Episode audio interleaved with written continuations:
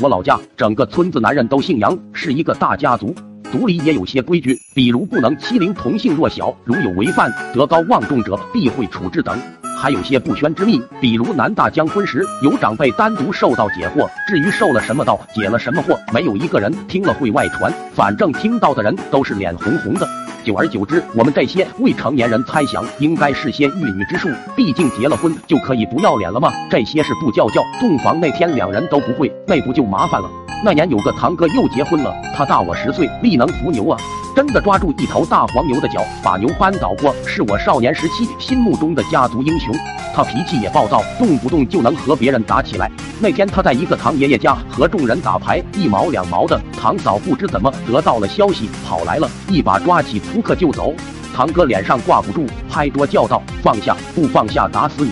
堂嫂淡定的边走边撕扑克牌，如天女散花扔掉。堂哥一脚踢翻了凳子，冲上去要打。我们几个小年轻早有防备，上前搂腰抱腿，长辈又抄起扫把呵斥，这才勉强拉住了他。这货被嫌弃的撤下，大家换了副扑克接着玩。堂哥气呼呼的变旁观，熬到快吃晚饭，出门走了一段路，突然加速就往家里跑。这还是要打的节奏啊！一个婶娘冲我们吆喝：“快点跟去啊，要出事了！”我和另一个半大堂弟撒腿就追。其他人也想演，唐爷爷摆摆手，他俩去就够了，也是得治治。来来来，打牌！果然被沈阳说中，堂哥家出事了，大门紧栓，里面咕咕咚咚在打架，怎么办？翻墙吧！爬上墙头，我惊呆了。堂嫂扯着堂哥的头发，按下脑袋，拳打脚踢。堂哥弯着腰，被堂嫂扯得一圈圈跑，灰尘呼呼，鸡飞狗跳的，但躲避拳脚可是相当熟练了。眼见被我们看见，堂哥一下凶了起来，声色俱厉：“放开！不放开我，今天打死你！”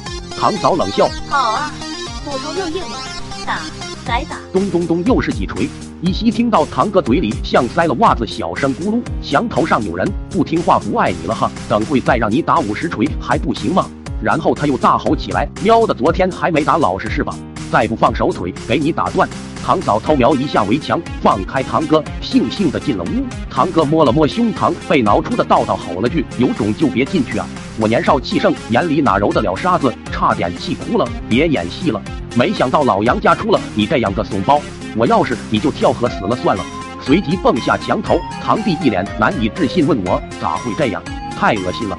心中的民族英雄形象倒塌了，我被呛的捡起一块石头扔到一头猪身上，冲着吼吼乱跑的肥猪怒骂：“打死你个软蛋货！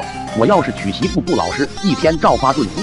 堂哥开了大门，冲我连连摆手：“哎哎哎，别吹别吹，我要是不死还能看到你堂嫂，她是快怀孕了，我才饶她的。你问问前阵子我把她打成啥样？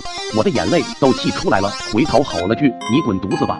回到牌局，本想大肆宣扬一下，屋里一伙大人却都像没事一样，没一个人问，吆五喝六的，各炸各的金花，连那个沈娘都五毛五毛的那喊着闷牌，我控制不住，恨到发抖，问你们不想知道什么情况吗？唐爷爷面无表情收钱道：“啥情况？扯住头发挨了呗！早就跟他说了，剪掉女人指甲，剃光头，剃光头。结婚时都教过他了，祖祖辈辈传下来的老经验，抓毛抓不住，一打还发飘。不听，我一惊。结婚时候你们教的就是这些。满屋子没人说话，我扫眼一看，除了几个光棍，一屋男人都是光头。正在恍然中，老爸进来了，也是光头。”其实常年刮光头，剃刀会对毛囊及头皮造成不可逆转的损坏，年复一年，头皮变薄变硬，毛根相继被刮掉，表面锃光瓦亮，就和秃顶一样。所以老婆，你要相信我，我不是因为秃顶才戴的假发，是因为剃光头是我家族的传统。我真的才二十八岁。Yo.